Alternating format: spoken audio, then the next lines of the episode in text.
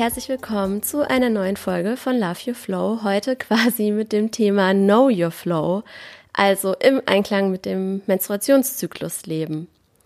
In dieser Folge beschreibe ich so generell, wie die Hormone wirken im Körper, was für Auswirkungen das wiederum hat auf das Befinden, auf das körperliche Wohlgefühl, auf das seelische Wohlgefühl und wie du die schlechten Phasen für dich abmildern kannst, wie du die guten Phasen noch besser für dich nutzen kannst quasi und hoffe, damit ganz viele Impulse für dich zu liefern, die du vielleicht dann für dich nutzen kannst.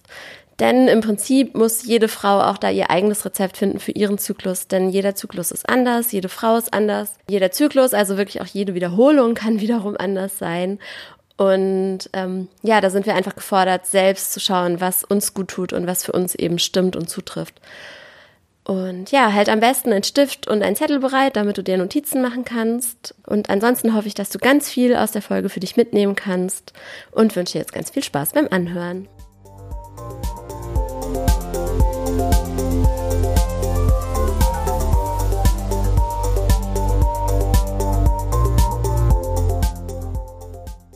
Ja, wenn wir uns das Thema des Podcasts Love Your Flow anschauen, also im Einklang mit der Intuition leben, auf die innere Stimme hören, aufs Bauchgefühl hören, ähm, ja, sich so dem Fluss des Lebens hingeben, das Universum, ja, auf das Universum vertrauen, auf uns vertrauen, dann ist es eben für mich auch elementar wichtig, dass wir uns besonders gut kennen.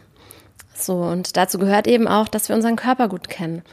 Denn je besser wir uns kennen, je besser wir einschätzen können, was ist denn wirklich unsere innere Stimme und was ist jetzt vielleicht eine körperliche Symptomatik, die eben dadurch ausgelöst wird, wenn wir jetzt den Zyklus betrachten, ähm, dass wir halt gerade PMS haben oder so, dann können wir eben besser unterscheiden, was ist wirklich das, was wir wollen und was ist etwas, das wir gerade an diesem Tag vielleicht, weil wir da ein bisschen PMS vernebelt sind, ähm, irgendwie denken, dass wir wollen.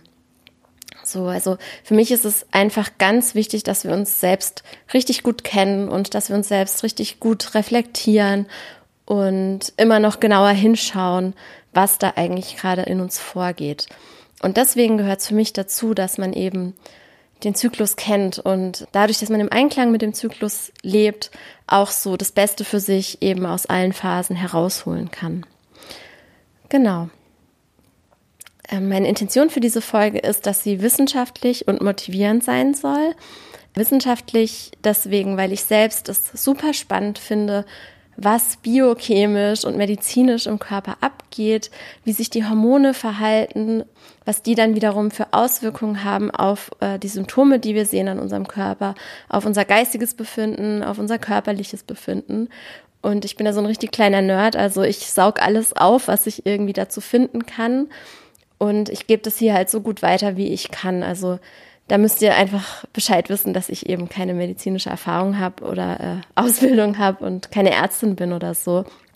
Und deswegen, also ich gebe das hier wieder so gut ich kann, aber ich bitte dich einfach, bevor du dich auf irgendwas verlässt, was ich hier erzähle, schau es lieber nochmal nach und ähm, ja, so ein bisschen ohne Gewehr halt. Ja, und motivierend soll es sein, weil ich mir einfach wünsche, dass jede Frau oder jeder Mensch, der mit einem weiblichen Körper geboren wurde, ähm, auch wenn er sich nicht als Frau identifiziert, einfach Bescheid weiß über den Zyklus und zwar nicht nur über die, ich sag mal, schlechten Phasen, ja, also wenn man seine Tage hat und man hat Schmerzen oder man hat PMS. Ich meine, das wissen wir alle, ja, dann geht's uns scheiße und so, größtenteils oder oftmals. Aber auch einfach zu wissen, okay, was kann ich denn sogar aus so schlechten Phasen rausholen? Oder wie kann ich die abmildern? Und was kann ich halt auch aus den guten Phasen, die mit jedem Zyklus kommen, wie kann ich das dann für mich nutzen, einfach in meinem Alltag oder in meiner Planung? Und wie kann ich damit eben einfach im Einklang leben und mich darauf einstellen, was da auf mich zukommt? Und ich finde es halt auch ganz wichtig, wenn wir jetzt mal so einen größeren Grund hinter allem suchen, dass wir als Frauen das auch nehmen können, um die Schwesternschaft untereinander sozusagen zu stärken, ja. Denn wenn wir mal so global schauen, dann ist es eben immer noch so, dass wir aufgrund unseres weiblichen Körpers diskriminiert werden, ausgegrenzt werden, benachteiligt werden, verletzt werden, bis hin zu vergewaltigt werden und getötet werden. Und ich weiß, das ist ein sehr schmerzhaftes Thema, aber nur mal die Dringlichkeit oder das nochmal klar zu machen, ja. Also Schon allein in Deutschland und wir sind ja quasi ein gut entwickeltes, modernes Land. Ja, also schon allein hier kam irgendwie raus mit dem Kriminalbericht von 2016, dass alle eineinhalb Tage eine Frau stirbt aufgrund von häuslicher Gewalt, also aufgrund von ähm, einem Partner oder Ex-Partner. Und das ist Deutschland, ja. Davon abgesehen, wenn wir so global gucken, eben allein, ja, die Periode, das ist immer noch so ein riesen Tabuthema einerseits und immer noch etwas, was ja, was einfach immer noch dazu genutzt wird oder immer noch etwas ist, was Frauen teilweise oder Mädchen auch diskriminiert, ausschließt aus der Gesellschaft. Ähm, da gab es auch irgendwie so einen Fall irgendwie wieder vor ein, zwei Jahren, was ich gelesen hatte und bestimmt auch in neuerer Zeit, dass so ein Mädchen in Nepal irgendwie halt in so einer Hütte bleiben musste, während sie ihre Tage hatte, also ausgeschlossen wird aus der Gemeinschaft und da ist sie dann gestorben, weil sie ein Feuer gemacht hat und die Rauchentwicklung halt nicht einschätzen konnte. Und sowas passiert einfach, ja. Davon abgesehen von der ganzen Diskriminierung, die immer noch mit der Periode zusammenhängt, also ab angefangen von den dummen Sprüchen, so hast du deine Tage oder was, ähm, bis hin zur Steuer, die wir mehr zahlen auf unsere Produkte. Und ja, also das ist nochmal ein Thema für eine ganz andere Folge. Aber ich denke, das ist dir klar, wenn du zuhörst, dass das immer noch einfach, ja, etwas ist, was mit einem Tabu, mit Scham, mit Unwissen belastet ist. Und ja, da können wir uns einfach selbst bestärken, empowern, indem wir uns das zu eigen machen und den weiblichen Körper und das Wissen um den weiblichen Körper eben nicht nur als etwas sehen, was uns ja irgendwie diskriminiert oder was uns eben benachteiligt, sondern das eben uns auch zu eigen machen, indem wir dadurch mehr so eine Schwesternschaft zwischen uns halt stärken, ja. Indem wir einfach uns gegenseitig als Frauen, als Kollektiv besser verstehen können, uns besser unterstützen können und ich persönlich, ich finde es wunderbar, dass ich mit meinem Freundeskreis, mit meinen Freundinnen einfach so weit bin, dass wir gegenseitig Verständnis dafür haben, wenn ihr zum Beispiel mal eine PMS hat und deswegen eine Verabredung absagt oder wenn jemand seine Tage hat und hat halt Schmerzen, dass man da die Pläne umschmeißt und halt eher zu der nach Hause geht und ein bisschen auf dem Sofa rumhängt und sich umeinander kümmert. Und ja, dass wir als Frauen einfach auch diesen, dieses Wissen um den weiblichen Körper nehmen, um quasi unser Band miteinander zu stärken. So, das ist eigentlich so ein bisschen der Wunsch, den ich da habe. Ja, das war so mein kleiner Appell dazu. Und dazu möchte ich auch noch ergänzen, dass falls ich jetzt in dieser Podcast-Folge etwas sage, was bei dir vielleicht auf ein bisschen Ablehnung stößt, wie zum Beispiel Rituale, ja, also wenn wir unsere Tage haben und das mit einem Ritual begleiten, ähm, dann ist es eine Chance auch, bei dir selbst mal hinzugucken, inwiefern könnte denn das daran liegen, dass du in einer patriarchalen Gesellschaft aufgewachsen bist, die per se so das Weibliche abwertet und ablehnt. Also wenn wir eben in einer so geprägten Gesellschaft aufwachsen, dann können wir uns davon eigentlich nie ganz frei machen, ja, sondern wir wachsen eben auch so auf, dass wir das Weibliche per se abwerten und je nachdem, wie wir genau aufgewachsen sind, wie wir uns da entwickelt haben, können wir das eben mehr oder weniger stark verinnerlicht haben und quasi dann auch weitergeben so. Also obwohl wir selber eine Frau sind, kann es eben sein, dass wir das Weibliche ablehnen, dass wir den weiblichen Körper ablehnen, dass wir ähm, klischeehaft weibliche Verhaltensweisen ablehnen, lächerlich machen und natürlich dazu gehört eben auch der Zyklus, ja. Ähm, Entschuldigung ja, wenn es darum geht, den Zyklus quasi zu feiern, ja, dann kann das eben sein, dass du erstmal so denkst, ach, was? Äh, warum? So was Besonderes ist es doch gar nicht. Und ja, das ist einfach eine Aufforderung, mal bei dir selber ähm, das als Chance zu nehmen, dich zu reflektieren und zu gucken, okay, inwieweit habe ich denn selbst einfach auch diese Ablehnung des Weiblichen internalisiert, weil ich einfach im Patriarchat aufgewachsen bin. Dann möchte ich noch sagen, egal was du jetzt hörst in dieser Podcast-Folge und egal wie logisch das für dich klingt und wie sehr du das anwenden kannst, auch auf deinen eigenen Zyklus, bitte vergiss nie, ähm, ja, erstens, jeder Zyklus ist anders. Und zweitens sind immer nicht nur die Hormone, es ist immer nicht nur der Zyklus, der uns beeinflusst, sondern es sind immer auch noch ja, äußere Einflüsse, Umstände, Lebensthemen, die gerade bei dir abgehen. Und also einerseits zu wissen, was wirkt sich wie aus in unserem Zyklus und andererseits aber offen dafür zu bleiben, dass jeden Monat wieder etwas anders sein kann und auch eben zu schauen, okay, inwieweit hängt meine Stimmung und mein körperliches Empfinden und so davon ab, was sonst noch so abgeht in meinem Leben, ja. So als kleines Beispiel, also wenn du besonders viel Stress hast und irgendwie dich um ganz viel kümmern musst, dann wirst du deinen Eisprung nicht so stark spüren, wie wenn du jetzt dem, im Urlaub bist und einfach Zeit hast für dich, ja.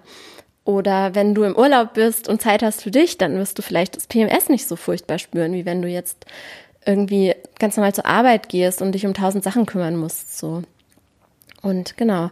Also versteif dich niemals zu sehr darauf, dass du irgendwie alles auf den Zyklus schiebst oder so. Ja, diese Folge, die dreht sich jetzt um den quasi ganz normalen Standardzyklus, so, also der Durchschnittszyklus, der eben 26 bis 30 Tage ungefähr dauert und bei dem ich halt auch das Glück habe, dass mein Zyklus sich so ausgestaltet. Also ich habe wirklich den totalen Standardzyklus und ich bin mir auch bewusst, dass das ein Riesenprivileg ist, weil ich habe inzwischen schon viele Frauen kennengelernt, die monatelang gar nicht ihre Tage bekommen oder die einen sehr unregelmäßigen Zyklus haben. Und genau, also ich kann halt von dem Standardzyklus quasi auch meine Erfahrungen wiedergeben. Und darum geht's hier. Und es wird auch nicht gehen darum, dass man besonders starke Schmerzen hat während seiner Periode, weil auch da habe ich Glück und habe eigentlich fast gar keine Schmerzen. Ich merke halt so ein bisschen, dass es krampft jeden Monat, aber das war's. Und ähm, auch da bin ich mir bewusst, dass ich da echt Glück hatte. Und es wird auch nicht gehen um PMDD, also dieses besonders ausgeprägte PMS, ja, ich persönlich habe zwar auch manchmal richtig schlimmes PMS, was so zwei bis vier Tage dauert und wo ich wirklich mich überfordert fühle vom Alltag und von meinen ganzen Aufgaben. Aber ähm, ja, dieses richtig stark ausgeprägte PMDD, ich weiß gerade gar nicht, was die Abkürzung heißt, aber es ist eben so, dass du dadurch wirklich bis zu fünf Tage irgendwie so richtig quasi nicht mehr gesellschaftsfähig bist, weil, weil du wirklich so krass depressive Verstimmungen hast von, aufgrund von PMS. Und ja, dazu habe ich leider keine Lösungen und ähm, dazu soll es ja einfach nicht gehen. Das, nur damit du da Bescheid weißt, was dich jetzt hier erwartet. Aber auch der funktionierende Zyklus hält Herausforderungen bereit, wie du wahrscheinlich weißt. Und ähm, genau, darüber werde ich hier sprechen. Die Bücher, die ich genutzt habe, das ist einmal von der Rebecca Booth, The Venus Week. Rebecca Booth ist Gynäkologin aus den USA und sie hat eben diesen, diese Metapher der Venus Week geprägt, um mit ihren Patientinnen besser darüber sprechen zu können, was sich im Zyklus so abspielt. Denn sie hat gemerkt, dass so eine Metapher einfach sehr gut ist, um ja, um einfach so ein Bild im Kopf zu schaffen und sich dann eben bewusst zu werden, was da so abgeht. Genauso wie auch viele andere Metaphern genutzt werden, um den Zyklus zu beschreiben, worauf ich später auch noch ein bisschen eingehe. Also das ist so das wissenschaftliche Werk. Da werden die Hormone beschrieben auch und wie sich das alles auswirkt und ähm, wie man die beeinflussen kann und so weiter. Dann habe ich von Liza Lister oder Liza Leister, ich weiß nicht genau, wie man sie ausspricht, Code Red. Ähm, der Untertitel lautet Know Your Flow, Unlock Your Monthly Superpowers and Create a Bloody Amazing Life. Period. Also auch Liza hat sich dem verschrieben, dass wir unseren Zyklus kennenlernen und eben ja, diese Superpower quasi davon nutzen für uns.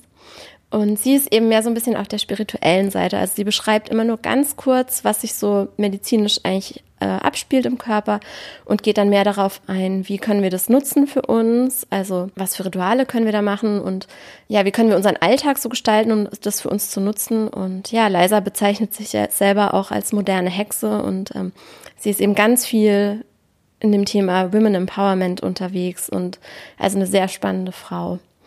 Und was auch noch so ein bisschen unterschwellig mit reingeflossen ist, das ist so dieser Klassiker vom NFP, natürliche Familienplanung. Das ist quasi natürliche Verhütung mit Temperaturmethode und mit Symptomatikbeobachtung. Und das ist eben das, was ich für mich genutzt habe, nachdem ich die Pille abgesetzt habe. Und so kam ich echt dazu, mich mehr mit dem Zyklus zu beschäftigen und ja, erstmal zu sehen, boah, krass, da ist einfach ein riesen Wissensschatz, von dem ich monatelang, Quatsch, jahrelang eigentlich keine Ahnung hatte. Und es ist etwas, wovon wirklich so generell ähm, damals zumindest, als ich mich damit beschäftigt habe, in meiner Umgebung fast keiner eine Ahnung hatte, ja. Also, dass es wirklich krass körperliche Anzeichen gibt, die mir zeigen, wann ist mein Eisprung, wann ist der Eisprung vorbei, wann kann ich quasi fruchtbar sein oder wann bin ich fruchtbar und wann kann ich auch einfach ohne Kondom Sex haben und es ist einfach 100% sicher, dass nichts passiert. Ja, das war für mich damals eine totale, ja, Epiphanie. Also es war die totale Erleuchtung so. Das war einfach krass und damals wurde eben mein, meine Faszination, mein Interesse am Zyklus geweckt und deswegen ist es da hier auch so unterschwellig mit reingeflossen. Und ich glaube, das Buch heißt, ich habe es jetzt auch gar nicht da zur Vorbereitung, sondern ich habe es eben schon vor, vor ein paar Jahren genutzt. Ich glaube, das Buch heißt natürlich und sicher das Praxisbuch oder so. Also ich werde das alles in den Shownotes nochmal natürlich beschreiben, damit du das nachschauen kannst. Und genau, also dann steigen wir jetzt ein ins Thema. Wenn wir uns den Zyklus anschauen, dann haben wir ja da zwei große Fixpunkte. Also es ist einmal der Eisprung, der so ein bisschen versteckter abläuft und dann eben die Periode, ne? Ist klar. Und ja, diese Fixpunkte, die werden von den drei Hormonen bestimmt und auch alles, was sich dazwischen an Symptomen abspielt. Und wenn wir wissen, was das für Hormone sind und wie diese Hormone eben wirken im Körper, dann wissen wir eben Bescheid darüber, was wir erwarten können an körperlichen Symptomen und wie wir dann diese körperlichen Symptome und diese Energielevel und alles, was damit zusammenhängt, wie wir das eben so für uns nutzen können, dass wir eben das in unserem Alltag einbauen und unser Leben so danach ausrichten können. Und das ist halt eigentlich das Spannende.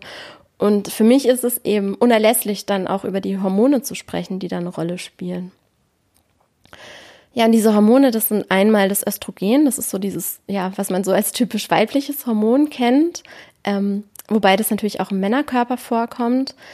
Dann das Testosteron, das ist eben das typisch, das typisch männliche Hormon, was aber auch im weiblichen Körper vorkommt. Und dann das Progesteron, das ähm, Gelbkörperhormon. Und alle diese Hormone, die kommen eben, wenn wir uns so den Zyklus in so einer Zeitleiste vorstellen, ähm, oder visualisieren, dann kommen eben alle diese Hormone zu jeweils unterschiedlichen Zeiten in unterschiedlicher Konzentration im Körper vor. Und davon abhängig fühlen wir uns eben so oder wieder anders. Ja, und wenn wir uns jetzt diese Zeitleiste visualisieren, dann sehen wir eben, dass die Hormone sich da so ein bisschen abwechseln, was ihre Konzentration im Körper angeht, oder zumindest Östrogen und Progesteron, da ist es so. Und zwar steigt der Östrogenspiegel ähm, von einem niedrigen Level an, steigt an, steigt an, steigt an, bis der Eisprung stattfindet. Also der löst auch den Eisprung aus. Und danach flacht er eben ab. Und der Progesteronlevel, der steigt dann eben an, wenn der Östrogenlevel abflacht. Und das Progesteron wird dadurch gebildet, dass das Ei sich auflöst oder irgendwie so. Also das Ei selber, die Eizelle selbst, ähm, die sorgt eben dafür, dass das Progesteron ausgeschüttet wird. Und mit dem Testosteron verhält es sich so, dass es eigentlich relativ immer auf so einem niedrigen, aber relativ gleichmäßigen Level ist, aber auch so zum Eisprung hinsteigt und dann wieder zum Ende des Zyklus. Wenn wir auf unsere Tage zugehen, dann steigt das Testosteron auch wieder. Das heißt, es hat nicht so einen krassen Einfluss, aber ein bisschen Einfluss halt schon und das werde ich dann auch noch ein bisschen beschreiben später. Mhm. Ja, und dieser Anstieg des Östrogens und ähm, dieser Abfall des Östrogens und überhaupt diese ganze Hormonzyklus, der wird eben mit verschiedenen Metaphern auch belegt. Ja, also man kann sich zum Beispiel das so vorstellen, dass es so ist wie die Jahreszeiten. Also am Anfang ist quasi noch Winter, dann ist Frühlings, blüht alles auf, es wird immer heißer, es wird immer lebendiger. Dann haben wir Sommer, das ist quasi die Zeit um den Eisprung, da geht's uns super. Ja, das ist so quasi die Blüte, ja. Und dann flacht eben wieder alles ab, es baut sich alles ab, wir ziehen uns zurück und gehen dann wieder von dem Herbst in den Winter über. Eine andere Metapher, die genutzt wird, die ist eben dass man quasi von jungen Mädchen zur alten Frau wird. Das heißt, der Anfang so, ja, wenn, wenn das Östrogenlevel steigt und wenn es auf den Eisprung zugeht, da sind wir halt, da gehen wir quasi vom jungen Mädchen zur ja, zur, zur reifen Frau, ja, ähm, zur Frau in der Blüte ihres Lebens oder auf der Höhe ihrer Sexualität oder keine Ahnung, so irgendwie und ähm, dann eben zur älteren Frau, bis wir am Ende quasi ähm, die weise alte Frau sind. Oder eine andere Metapher, die auch genutzt wird, ist eben die mit dem Mond. Und dazu werde ich wahrscheinlich nochmal eine extra Folge machen, irgendwie, dass eben, ja, typischerweise, und da gibt's dann wieder verschiedene Zyklen, aber das führt jetzt hier zu weit, aber typischerweise, dass quasi der Neumond der Anfang ist der Periode und dann, also der Neumond ist ja eben unsichtbar, ne? Das ist so der Reset-Time und dieser Neumond, der steigert sich dann, steigert, steigert, steigert, wird immer voller und das ist dann quasi der Eisprung, der Vollmond. Und dann geht das Ganze wieder rückwärts, alles zieht sich zurück, alles wird wieder unsichtbarer und dann ist wieder Neumond. Und ja, das sind alles Metaphern, die eben auch so diese Natur des Zyklus widerspiegeln und die können uns eben helfen, uns das Ganze besser vorzustellen. So und deswegen ist es eigentlich sehr schön, diese Metaphern zu nutzen. Und wenn dich das mehr interessiert, dann empfehle ich dir wirklich auch das Buch von Liza Lister. Ähm, genau. Wenn wir uns jetzt diese vier Wochen genauer anschauen, dann ja, stellen wir uns einfach erstmal so die erste Woche vor, wenn wir unsere Tage haben. Das ist ja dann quasi die erste Woche. Also das weißt du natürlich, dass der Zyklus anfängt mit dem ersten Tag deiner Periode.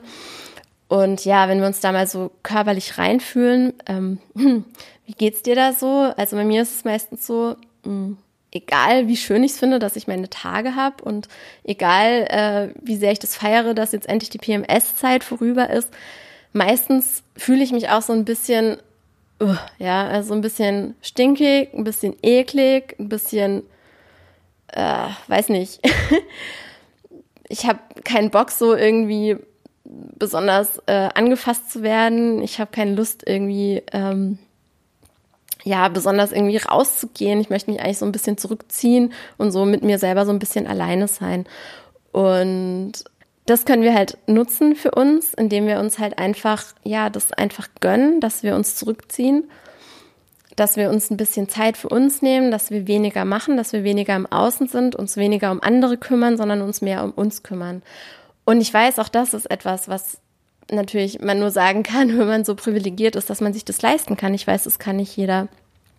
Aber ich hoffe einfach, dass auch ja, wenn du jetzt sehr gefordert bist, irgendwie in deinem Job, mit deiner Familie, ähm, so die Frau bist, die immer alles machen muss und sich um alles kümmert und das auch gerne macht, dass du diese Zeit vielleicht nutzen kannst für dich, um einfach ein bisschen weniger Care-Arbeit zu leisten, um einfach ein bisschen mehr Unterstützung von den anderen zu verlangen, um einfach, ja, vielleicht weniger Verabredungen auszumachen, ein bisschen mehr die Leute um dich herum in die Pflicht zu nehmen und dir zumindest irgendwie, ja, wenn ja, wenn du nicht das Glück hast, dass du irgendwie einen ganzen Tag frei nehmen kannst oder sogar mehrere Tage, es gibt Frauen anscheinend, die machen das wirklich, dass du dann zumindest dir einen Abend nur für dich gönnen kannst.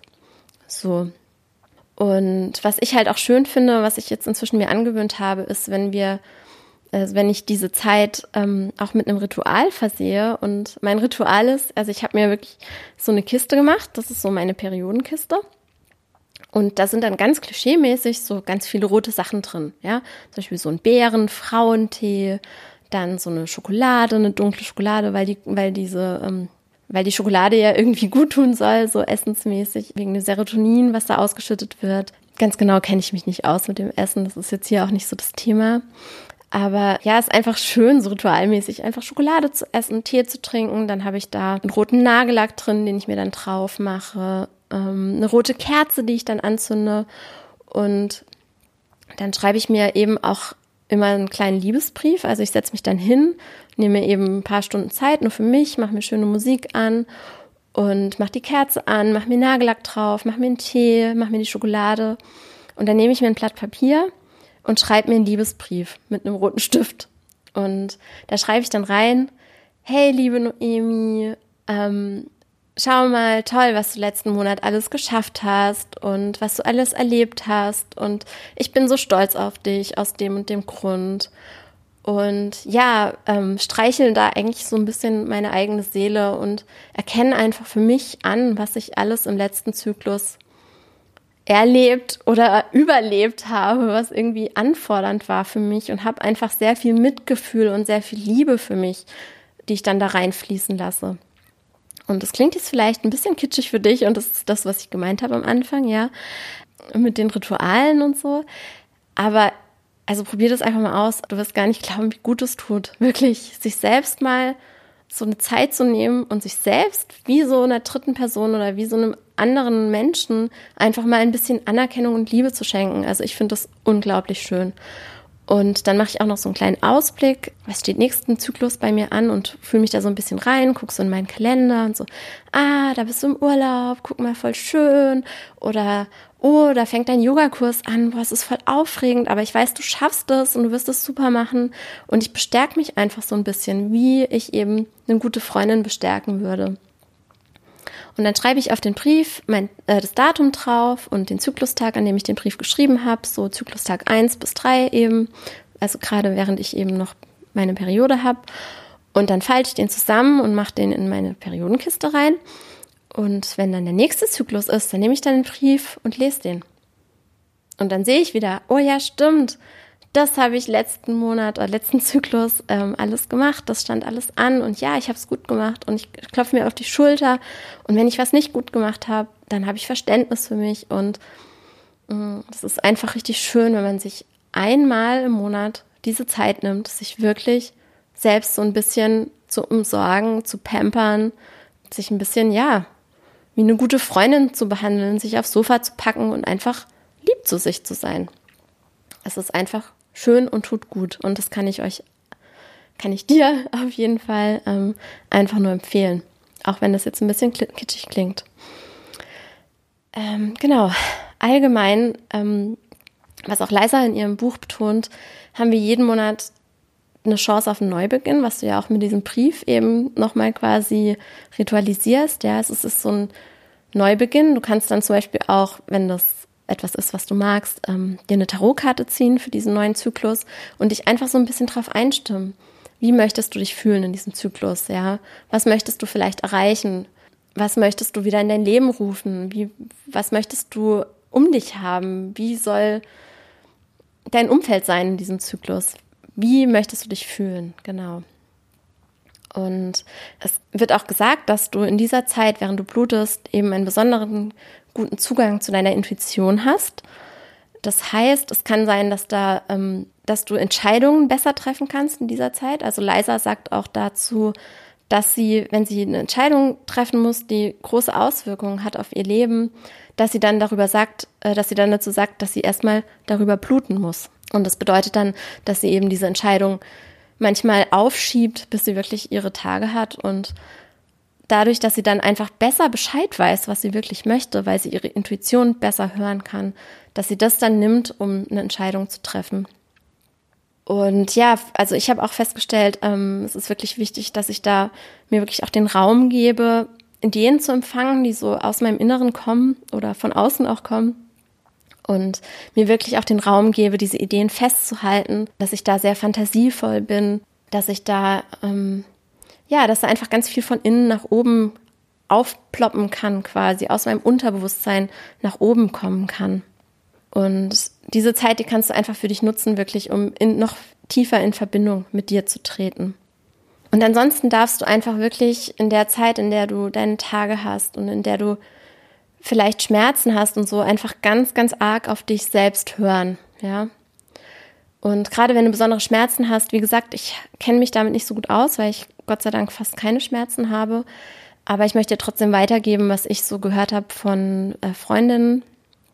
Also einmal, was so irgendwie Ernährung angeht. Also ich habe gehört von einer Followerin bei Instagram, die hat mir empfohlen, dass man Ananassaft trinkt, auch schon in den Tagen, bevor man seine Periode bekommt, weil Ananassaft anscheinend Enzyme enthält, die dann krampflösend wirken.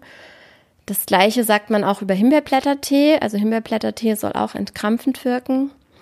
Und von einer anderen Freundin, die eben auch starke Periodenschmerzen hat, habe ich den Tipp bekommen, ja, dass sie das halt versucht, inzwischen so zu behandeln, wie wenn sie schwanger wäre und Wehen hat. Das heißt, wenn sie spürt, dass die Schmerzwelle kommt oder dass es wirklich besonders stark ist, dann nimmt sie sich wirklich die Zeit, ganz tief in ihren Bauch zu atmen und ganz bewusst loszulassen. Ja. Und also wirklich quasi wie, wenn eine Wehe kommt. Ich meine, ich habe kein Kind bekommen und ich hoffe, das ergibt jetzt trotzdem Sinn für alle, die schon ein Kind bekommen haben. Aber wenn dann der Schmerz kommt, wirklich da reinzuatmen und wirklich mal die Augen zu schließen, reinzuatmen und das wegzuatmen, so gut es geht. Ansonsten musst du schauen, ähm, ob für dich Wärme gut tut oder ob für dich Kälte gut tut. Anscheinend ist Kälte manchmal auch gut. Und ich habe ansonsten auch gelesen, das sagt halt auch Leisa zum Beispiel auch in ihrem Buch, dass die Schmerzen angeblich auch widerspiegeln, wie sehr man auf sich gehört hat in der Zeit davor. Also sie meint eben, die Schmerzen sind stärker, wenn du in der Zeit, in der PMS-Zeit oder in, der, in den letzten zwei Wochen vor der Periode, wenn du da eben nicht so auf dich geachtet hast und da weiter durchgepowert hast, obwohl du mal Ruhe gebraucht hättest, dass sich das dann eben auch darin widerspiegelt, dass du besonders starke Schmerzen bekommst, während du deine Tage hast. Und dazu kann ich, wie gesagt, nicht so viel sagen, aber vielleicht ist es eine kleine Anregung für dich, da mal drauf zu achten und dir wirklich vielleicht mal bewusster Zeit zu nehmen in den zwei Wochen, bevor du deine Tage hast, dich noch mehr zurückzuziehen, noch mehr darauf zu achten, dich nicht zu überfordern, nicht zu viel zu machen, nicht zu viel Stress zu haben. Und vielleicht hat es dann Auswirkungen darauf, dass du nicht so viele Schmerzen hast. Ja, und wenn unsere Tage dann vorbei sind, ähm, so ungefähr an Tag vier, fünf, sechs, da geht's dann eben langsam bergauf. Also das Östrogen-Level steigt, der Testosteron-Level steigt ein bisschen an. Und das führt dazu, dass wir uns langsam ja körperlich wieder besser fühlen, nicht mehr so schlapp, nicht mehr so zurückgezogen sein wollen, uns wieder irgendwie ein bisschen fresher fühlen so und ja, einfach wieder mehr in unsere Power kommen. Und dann geht's eben los mit Zykluswoche zwei und das ist eben die Woche, die Rebecca Booth als The Venus Week bezeichnet. Und das ist eben die Woche, in der wir so quasi super gut ins Außen gehen können. Und Venus, das ist die römische Göttin der, der Liebe und der Schönheit.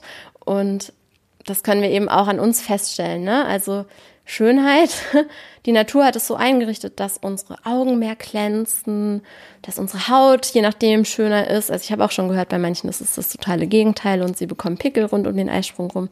Aber das Klischee sagt, Unsere Haut ist schön, unsere Haare glänzen, unsere Augen glänzen, das ist wirklich auch erwiesen. Wir brauchen weniger Schlaf, wir fühlen uns gut, wir haben Lust rauszugehen, wir haben Lust Termine auszumachen oder wir haben Lust, äh, oder was heißt Lust? Aber es fällt uns auf jeden Fall leichter, irgendwie zum Beispiel öffentlich zu sprechen oder Gehaltsverhandlungen zu haben oder Kundentermine zu machen. Und das ist halt eine extrem powervolle Zeit, wenn wir diese Zeit wirklich für uns nutzen. Und deswegen ist es auch diese eine Woche, der sie quasi ihr ganzes Buch gewidmet hat, ja. Denn du kannst halt wirklich in diese Zeit quasi Termine legen, ja, die dir sonst so schwer fallen, ja, oder für die du dich eben besonders gut fühlen möchtest.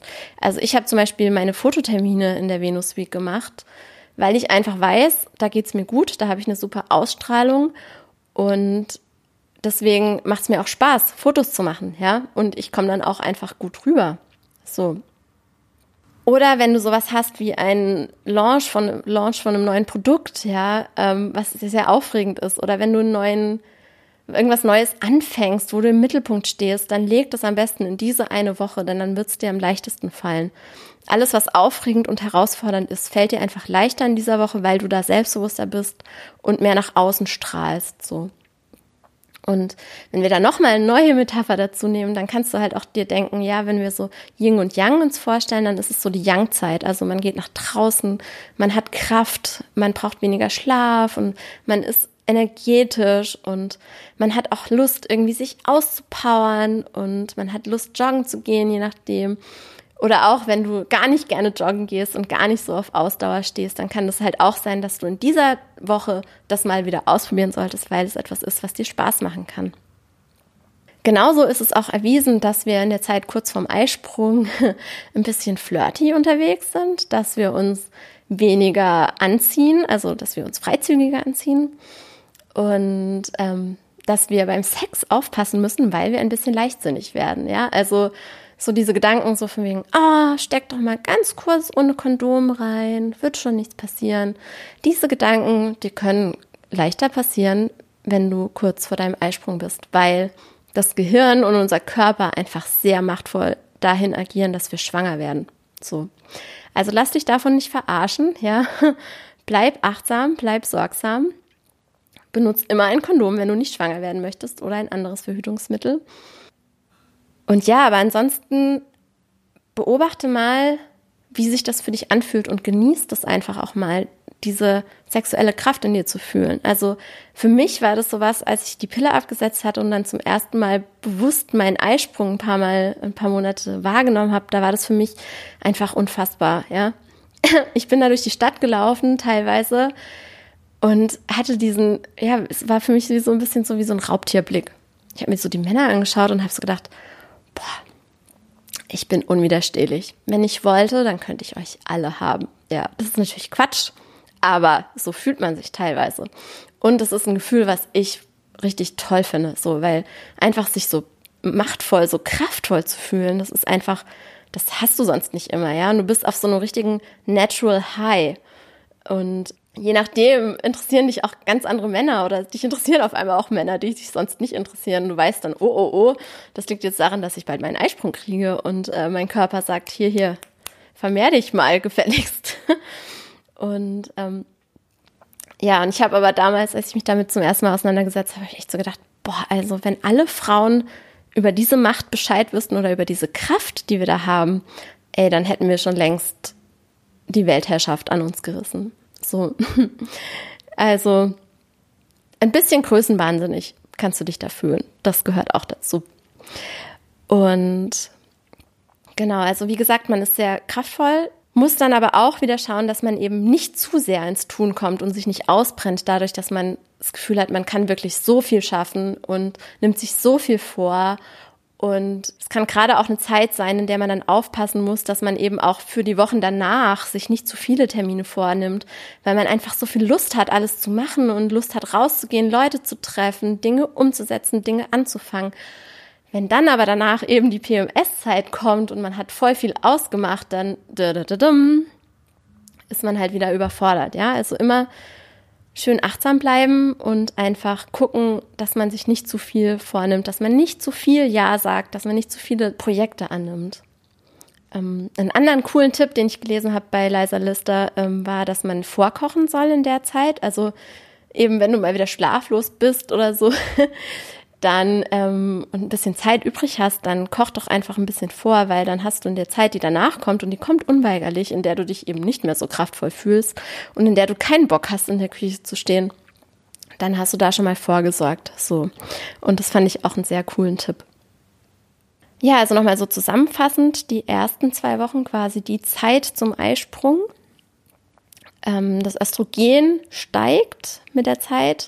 Das Testosteron steigt auch, wenn es auf Richtung Eisprung zugeht. Und unser Befinden wird halt, ja, einfach von der Periode, wo wir uns noch zurückziehen wollen und allein sein wollen teilweise und einfach uns Zeit für uns gönnen wollen, immer mehr Kraft, immer mehr rausgehen, immer mehr, hey, ich bin der Star in meiner Welt und das sind so die ersten zwei Wochen bis zum Eisprung. Und der Eisprung ist natürlich dann quasi der Höhepunkt. Ne? Und ja, ich finde es eben ganz spannend, sich da selber zu beobachten, so rund um den Eisprung. Also ich finde halt auch zum Beispiel, wenn wir jetzt so die Symptomatik nochmal angucken, also man riecht halt auch besonders gut. Also ich finde immer, ich rieche unwiderstehlich, wenn es auf den Eisprung zugeht. Ähm, total verrückt. Aber man ist eben irgendwie, also man hat einfach, ja, man strahlt es einfach aus, dass man jetzt eigentlich sich fortpflanzen sollte, so. Und deswegen ist man einfach sehr verführerisch. Und wenn wir so ein bisschen, ja, noch körperlich gucken, also man hat eben, also die Symptomatik, die man beobachtet, wenn man NFP macht, dann ist es eben auch so, dass dieser Cervix-Schleim, also Cervix ist der Muttermann, äh, Muttermund, und der sondert dann eben diesen Schleim ab, der eben auch ganz typisch ist. Der ist dann so ganz zäh, äh, ganz dünnflüssig. Ähm, und ja, eben so klitschig und ja, dass es halt schnell gehen könnte, ne? Wisst ihr Bescheid. So ist das. Ja, und wenn dich das Thema näher interessiert, die ganze Symptomatik, dann empfehle ich dir eben, ähm, dich mal mit NFP auseinanderzusetzen. Dann nach dem Eisprung, da geht es dann erstmal bergab. Also zumindest bei mir ist es so. So Zyklustag 16 ist dann immer so gefühlt, ja ich habe dann immer so den Eindruck, okay, mein Körper denkt sich jetzt so, boah, ey, jetzt hast du mich schon wieder nicht befruchtet. Was soll die Scheiße jetzt, ja? Und meine Laune wird halt echt schlagartig schlechter. So wirklich, es geht von einem Tag auf den anderen. An Tag 15 oder 14 oder so ist immer noch alles okay und einen Tag danach bin ich so richtig schlecht drauf. Und hormonell spiegelt sich das halt auch wieder, denn das Östrogen, das, das, ähm, ja, das flacht also wirklich rapide ab nach dem Eisprung, geht so richtig bitte bumm nach unten. Und stattdessen steigt dann das Östrogen und das Östro äh, Quatsch, das Progesteron. Entschuldigung. Und das Progesteron, ja, das sorgt eben dafür, dass wir gar nicht mehr so outgoing sind, sondern dass wir uns jetzt eben einkuscheln wollen, zu Hause bleiben wollen, dass wir mehr Appetit haben, dass wir ähm, mehr Süßes essen wollen, dass wir mehr Kohlenhydrate essen wollen und keine Ahnung was. Denn das Progesteron, das ist halt auch das, was, wenn wir jetzt schwanger wären, eben auch dafür sorgt, äh, es hat auch den Hintergrund, dass wir eben, wenn wir schwanger wären, uns jetzt eben auch zurückziehen sollten, um eben diesen ganz, diese ganz frische Schwangerschaft möglichst gut zu schützen. Und das heißt, es ergibt alles Sinn, ja.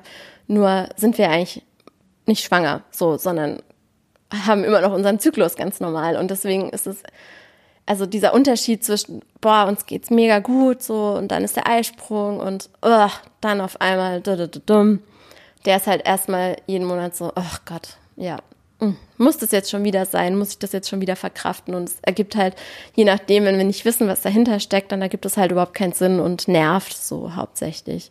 Mhm. Ja, das Progesteron wird eben dadurch gebildet, dass das Ei sich zersetzt. Und wenn wir da auf die Symptomatik gucken, dann ist es auch wieder sehr faszinierend, denn da können wir eben von der Temperatur her ganz eindeutig sehen, dass es einen Temperaturanstieg gibt, der von einem halben Grad bis zu einem Grad stattfindet im Körper. Und das ist also wirklich ein Symptom, das uns ganz klar signalisiert, der Eisprung ist vorbei und jetzt beginnt die unfruchtbare Zeit, ja. Und der Zervixschleim, also der Muttermundschleim, der verändert sich dann auch, denn dann entsteht da eben so ein Schleimpfropf, der dafür sorgt, dass wirklich auch kein Spermium durchdringen kann bis zum Muttermund, sondern da ist einfach eine Barriere, da ist Ende. Und das ist eben auch so ein, so ein, Symptom, was uns wirklich eindeutig sagt, dass wir jetzt gar nicht mehr fruchtbar sind. Und das ist eins, eins der Symptome, die man eben beim NFP nutzt, um wirklich festzustellen, wann ist die unfruchtbare Phase erreicht. Und ja, das sieht dann einfach anders aus, es fühlt sich anders an und ähm, genau, beschäftige dich einfach mit NFP, wenn dich das interessiert. Es ist super faszinierend, wie gesagt. Und ja, ansonsten, wenn wir so gucken, wie geht's uns körperlich, also wie schon gesagt, man möchte sich dann mehr zurückziehen, man hat dann weniger Lust, ähm, irgendwie was zu machen, man hat keinen Bock, die Verabredungen einzuhalten, die man vielleicht in der Zeit vorm Einsprung ausgemacht hat. Und ich habe also für mich auch wirklich bemerkt, dass das die eine Woche nach dem Eisprung, dass das für mich so die schwierigste Phase ist inzwischen. Also da habe ich am stärksten PMS, so von Tag 18 bis Tag 22 oder so kann es sein, dass ich PMS habe. Und ja, das ist wirklich so eine Zeit, in der ich wirklich ohne Rücksicht auf Verluste nach mir schauen muss. Also wirklich mich selbst, meine eigene Selbstfürsorge als allererstes stellen muss. Weil ich, ich brauche das einfach, um die Zeit irgendwie zu überstehen, ja. Und am besten ist es natürlich, wenn du dir eben, also wenn du einfach schaust, wenn du dich beobachtest und schaust, was ist für dich die Zeit, wo du schon dir denken kannst, dass vielleicht Verabredungen zu viel sein können und dann einfach gezielt weniger ausmachen für die Zeit. Ähm, das ist natürlich die beste Methode. Aber auch ansonsten, bitte, bitte, mach dir keine Sorgen, wenn du Termine absagst mach dir kein schlechtes Gewissen, ja, dass du nach dir schaust. Das ist das Allerwichtigste. Denn wir wollen uns in dieser Zeit nicht überfordern. Wir müssen das irgendwie schaffen, da durchzukommen, so. Und ähm, da das Beste rauszuholen, so. Und es ist wirklich das Allerwichtigste, dass du auf dich hörst und dass du für dich ein Rezept findest, mit dieser Zeit umzugehen. Und ja, so deine eigene Medizin quasi entwickelst. Ähm, was ich da zum Beispiel für mich entwickelt habe, ist, ich mache mir einen schönen Kakao, ich ziehe mich zurück, wie gesagt, ich schaue irgendwelche äh, schönen, seichten Filme an oder eine Serie, die mir richtig gut tut. Ich schaue zum tausendsten Mal Friends oder so, keine Ahnung, oder Grace und Frankie und ähm, oder ich, ich lege Tarotkarten, die mir dann sagen, so, was brauche ich jetzt und was darf ich mir jetzt verzeihen und wie darf ich jetzt auf mich hören und also einfach was zu finden, was mir gut tut, ja. Mich da selbst zu beobachten, das ist ganz wichtig. Es kann auch sein, dass du immer wieder so kleine Ausreißer hast, so energetische und ähm, auf irgendwas richtig viel Bock, uff, Energie, äh, rausgehen, Sport machen, joggen gehen und dann aber merkst, oh, puh, vielleicht war es doch ein bisschen zu überfordernd, ja, und dann wieder sich zurückziehen und ähm, ja, also einfach nicht so richtig einschätzen können, wie viel Energie habe ich jetzt. Das kann eben auch sein, dass das passiert und dass sich das eben überrascht so ein bisschen. Ja, die Lust auf Sex, die geht auch rapide nach unten. Ich glaube, das habe ich jetzt gar nicht erwähnt beim Eisprung, aber ich meine, alles, was ich gesagt habe, das führt ja darauf hin, dass man natürlich, bevor man den Eisprung hat und während man den Eisprung hat, dass man natürlich dann viel mehr Lust auf Sex hat, was natürlich die Natur logischerweise so eingerichtet hat, ne?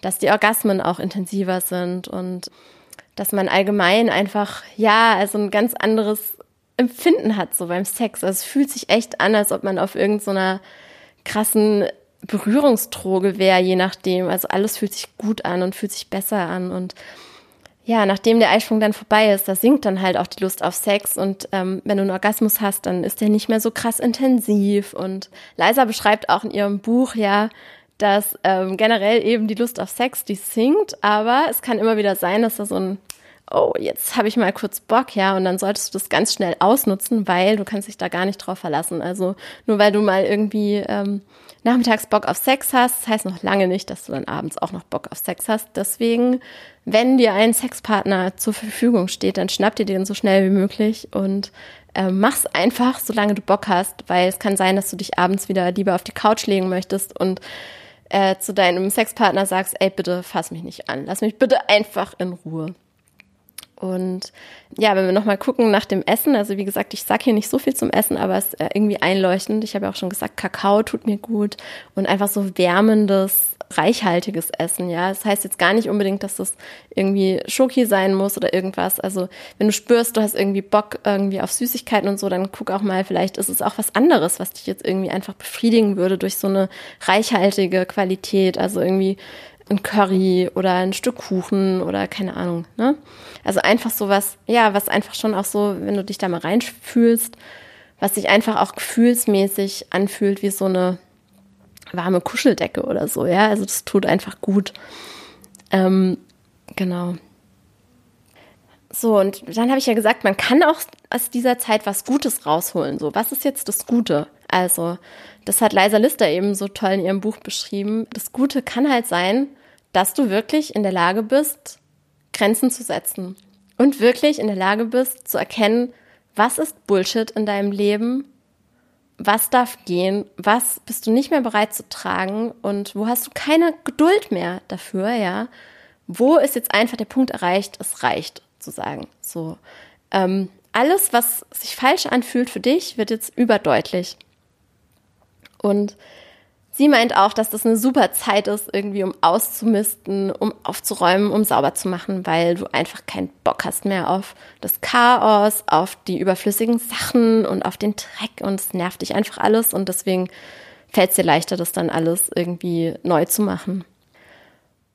Ja, und die negative Seite davon kann eben natürlich auch sein, dass deine innere Kritikerin sehr laut wird in dieser Zeit, ja, dass du auch an dir selber halt alles, was dich an dir selber nervt, dich in der Zeit halt nochmal doppelt so viel nervt, ja. Du fühlst dich überfordert, dir gehen deine eigenen Gewohnheiten super auf den Nerv, du hast keine Geduld damit, du hast kein Selbstmitgefühl mehr oder es ist weniger auf jeden Fall.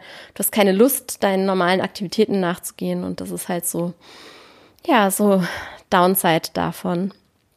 Ja, und auch was die körperliche Betätigung angeht, ähm, du hast nicht mehr so viel Lust, jetzt irgendwie Ausdauer zu machen oder dich richtig auszupowern.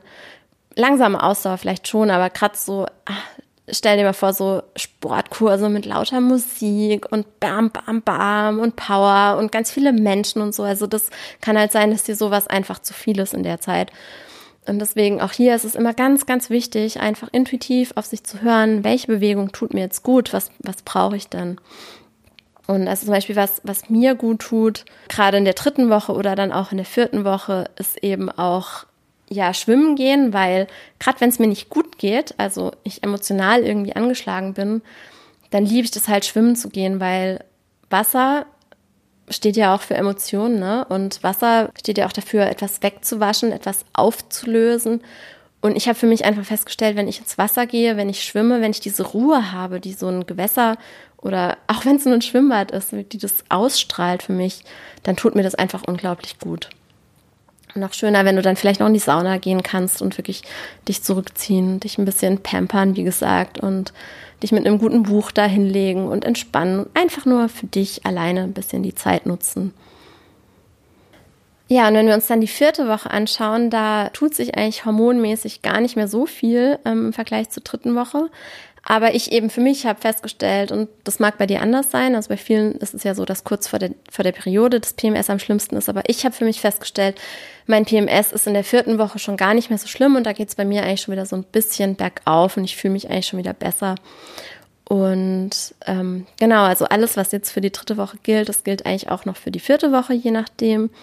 Und Leisa empfiehlt eben auch zum Beispiel, was das Körperliche angeht, wenn du keine Lust hast, irgendwie dich so, dich so zu bewegen wie sonst immer, dass du dann auch Yin-Yoga machst. Und das kann ich natürlich auch super empfehlen. Also ich liebe Yin-Yoga und ich hasse es auch ein bisschen, weil es immer so ein bisschen weh tut. Aber Yin-Yoga passt halt eben auch in die Zeit. Ne? Also Yin ist eben auch das Zurückgezogenere, das Empfänglichere, das Ruhigere. Und während die ersten zwei Wochen eben eher Yang betont sind, sind eben die letzten zwei Wochen des Zyklus auch eher Yin betont. Und deswegen passt es auch ganz hervorragend dazu, dass wir einfach das Yin-Yoga nutzen, um noch mehr, ähm, ja, uns ins Innere zu kehren, zu uns zu kommen, allein zu sein und einfach für uns zu sein. Und das tut einfach sehr, sehr gut. Die Symptomatik, also auch hier kann es sein, dass du was spürst von dem Progesteron und zwar gerade wenn es auf deine Periode zugeht, kann es sein, dass du Verdauungsprobleme bekommst. Und das ist was, was ich an mir festgestellt habe und wo ich dann gemerkt habe, ah, das ist wieder sowas, das wird gar nicht so thematisiert. Wahrscheinlich, weil es halt auch wieder was ist, was irgendwie ein bisschen so ja mit Ekel belegt ist oder so. Aber ich habe halt festgestellt, ich habe dann irgendwie öfter mal ähm, Durchfall, ich habe mehr Blähungen, ich fühle mich irgendwie aufgebläht in der Zeit, gerade kurz bevor ich meine Tage bekomme. Und deswegen möchte ich das hier kurz erwähnen. Also wenn das so bei dir so ist, das ist absolut nichts Außergewöhnliches, sondern eigentlich ganz normal. Es wird nur nicht in der Literatur oder ähm, wenn man so darüber spricht, wird es nicht so oft thematisiert, aber ist ganz normal. Und ja, also das Progesteron steigt eben nach dem Eisprung und das Östrogen sinkt ab. Und kurz bevor du deine Tage bekommst, steigt auch wieder das Testosteron ein bisschen an. Und es kann sein, dass du dann gerade kurz bevor du deine Tage bekommst, wieder mehr Lust auf Sex spürst. Und ich habe das bei mir auf jeden Fall als ein Symptom auch beobachtet. Wenn ich dann am Ende meiner Periode, äh, meines Zyklus, wenn ich merke, oh, jetzt habe ich wieder Bock auf Sex, dann kann ich davon ausgehen, dass in den nächsten zwei, drei Tagen ähm, eben ich auch meine Periode bekomme. Und genau, wenn wir das Testosteron noch anders für uns nutzen wollen, dann kannst du das eben auch nutzen, um hier nochmal ein bisschen sportmäßig irgendwie was Kräftigendes einzubauen.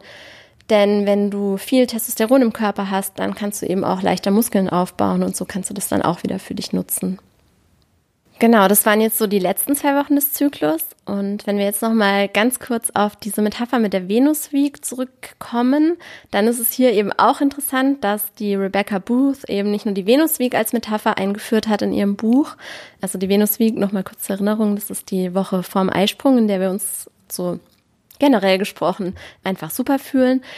Und nach der Venus Week, da kommen dann eben, dann kommt die Minerva Week, beziehungsweise sind eigentlich zwei Wochen. Und Minerva ist eben nicht die Göttin der Schönheit und der Liebe, sondern eher die Göttin des Krieges und sie ist sehr selbstständig und sie braucht keine Männer und ähm, sie lebt alleine und also irgendwie so, ich hoffe, ich sage das jetzt richtig von der Mythologie her. Ja, also auf jeden Fall, das sind auch wieder zwei schöne Metaphern, um sich einfach so die zwei, ja, ich sag mal, hauptsächlichen Phasen, die wir so erleben in unserem Zyklus, um die sich eben so vor Augen zu führen. Ähm, generell, was ist wichtig, damit du einen gesunden Zyklus erlebst? Das habe ich jetzt auch noch aus dem Buch der Venus Week rausgezogen. Einfach um noch so ein bisschen generelle Tipps zu geben dafür, was wichtig ist, damit dein Zyklus gesund abläuft. Das erste, was Rebecca Booth betont, ist, dass du dich bewegen solltest. Und ich weiß, ähm, der Anspruch an Bewegung, der kann nerven, gerade in unserer Gesellschaft, in der Bewegung sehr oft damit verknüpft wird, dass man eben gesund sein soll und dass man eben schlank sein soll und dass man eben auf sich achten soll und nicht faul sein soll. Aber wenn du dir wirklich jetzt nochmal überlegst, dass wir als Mensch, wir sind ja jetzt nicht arg viel anders als jetzt zum Beispiel irgendwie irgendwelche Tiere oder so, ja. Also wir brauchen als menschliche Wesen brauchen wir einfach Bewegung. Fertig aus, ja. Ganz abgesehen von irgendwelchen hätte, sollte, müsste. Bewegung ist einfach wichtig dafür, dass wir gesund sind. Und das meine ich gar nicht mit Anspruch auf irgendwas, ja. Du darfst von mir aus ungesund sein, wie du möchtest. Aber es tut deinem Körper einfach gut, wenn du dich bewegst und es ist einfach wichtig. Und sie beschreibt halt auch sehr einleuchtend, dass wenn wir uns nicht bewegen, unser Körper das so interpretieren kann, dass wir eben krank sind, ja? Denn wenn wir krank sind, dann bewegen wir uns nicht, dann sind wir im Stillstand, ja, weil dann müssen wir uns ja ausruhen.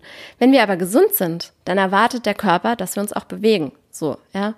Äh, wie, ich sag mal, früher irgendwann, als wir halt noch auf Nahrungssuche gehen sollten und uns ja im Durchschnitt irgendwie zehn Kilometer täglich halt fortbewegt haben, ja? Das ist halt das, was unser Körper eigentlich braucht. Also wir brauchen einfach Bewegung, um uns gut zu fühlen.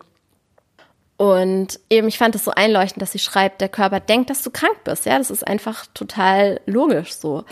Und wenn du dich zu wenig bewegst, dann kann das eben Auswirkungen haben, einfach ganz konkret auf deinen Zyklus. Deswegen, wenn du kämpfst mit einem unregelmäßigen Zyklus, dann schau mal, könnte es vielleicht sein, dass du dich zu wenig bewegst und überleg mal, welche Bewegung macht dir denn Spaß und tut dir gut, ja? Ganz abgesehen davon, was man jetzt machen sollte sondern einfach für dich, ja. Du bist da auch niemandem irgendwas schuldig, niemandem, außer dir selber, ja, dass du halt für dich sorgst.